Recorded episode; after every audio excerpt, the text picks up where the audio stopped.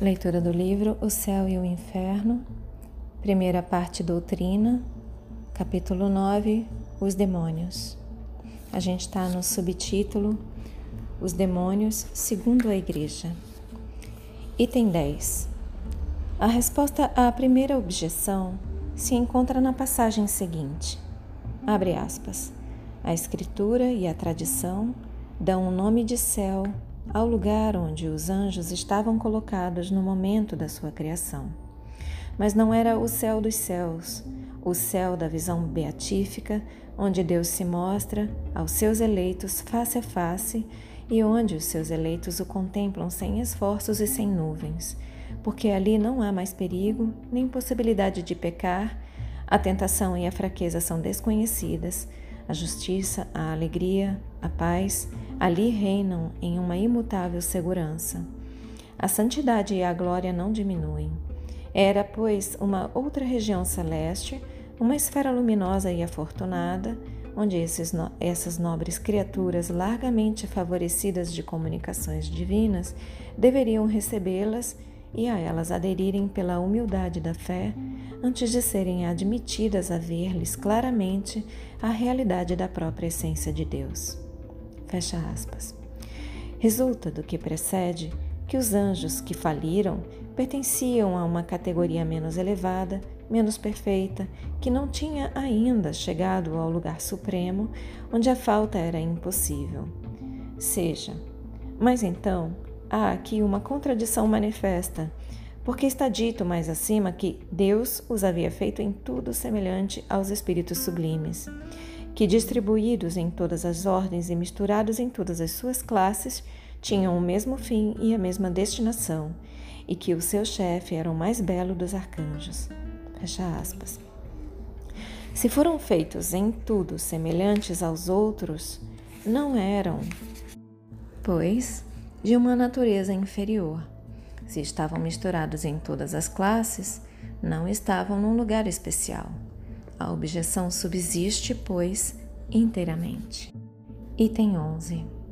Há uma outra que é, sem contradita, a mais grave e a mais séria.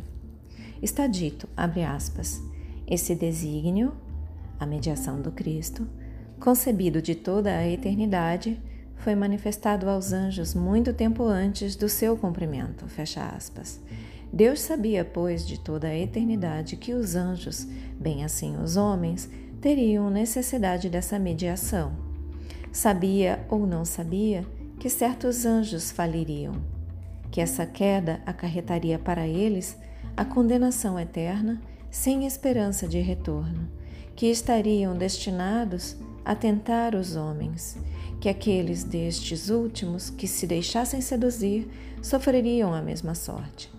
Se o sabia, criou, pois, esses anjos com conhecimento de causa para a sua perda irrevogável e para a maior parte do gênero humano. Qualquer coisa que se diga, é impossível conciliar a sua criação em uma semelhante previsão com a soberana bondade. Se não o sabia, não era, pois, todo-poderoso. Num e no outro caso, é a negação de dois atributos sem a plenitude dos quais não seria Deus. Item 12. Caso se admita a falibilidade dos anjos, igual à dos homens, a punição é uma consequência natural e justa da falta. Mas caso se admita ao mesmo tempo a possibilidade do resgate pelo retorno ao bem, a reentrada na graça, depois do arrependimento e da expiação, nada tem que desminta a bondade de Deus. Deus sabia que faliria que seriam punidos, mas sabia também que esse castigo temporário seria um meio. Novamente, Deus sabia que faliriam, que seriam punidos, mas sabia também que esse castigo temporário seria um meio de fazê-los compreender a sua falta e redundaria em seu favor. Assim se confirmariam essas, estas palavras do profeta Ezequiel. Abre aspas. Deus não quer a morte do pecador, mas a sua salvação. Fecha aspas. Ver acima, capítulo 7, número 20, citação de Ezequiel. O que seria a negação dessa bondade seria a inutilidade do arrependimento e a impossibilidade do retorno ao bem. Nessa hipótese, é, pois, rigorosamente exato dizer que, abre aspas, esses anjos, desde sua criação, uma vez que Deus não o poderia ignorar, foram votados ao mal, mal perpetuamente e predestinados a se tornarem demônios para arrastar os homens ao mal. Fecha aspas. Vejamos agora qual é a sua sorte e o que fazem. Item 13. Abre aspas. Mal sua revolta se manifestou na linguagem dos espíritos, quer dizer, no impulso dos seus pensamentos, foram banidos irrevogavelmente da cidade celeste e precipitados no abismo. Fecha Continuando. Por essas palavras entendemos que foram relegados a um lugar de suplício, onde sofressem a pena do fogo, conforme este texto do Evangelho que saiu da própria boca do Salvador. Ide, malditos, ao fogo eterno que foi preparado para os demônios e seus anjos. São Pedro diz expressamente que Deus os entregou às cadeias e torturas do inferno, mas nem todos aí ficam perpetuamente. Será somente no fim do mundo que serão presos para sempre com os condenados. Presentemente, Deus permite que ocupem ainda um lugar na criação à qual pertencem na ordem das coisas às quais se prende sua existência, nas relações, enfim, que deviam ter com os homens e das quais fizeram o mais pernicioso abuso. Enquanto que uns estão em sua morada tenebrosa e aí servem de instrumento para a justiça divina, contra as almas infortunadas que seduziram, uma infinidade de outros, formando legiões invisíveis, sob a condução, de seus chefes, residem nas camadas inferiores de nossa atmosfera e percorrem todas as partes do globo. Estão enredados com tudo o que se passa aqui embaixo, onde o mais frequentemente tomam uma parte muito ativa. No que concerne às palavras do Cristo sobre o suplício do fogo eterno, essa questão está tratada no capítulo 4, o inferno. Item 14.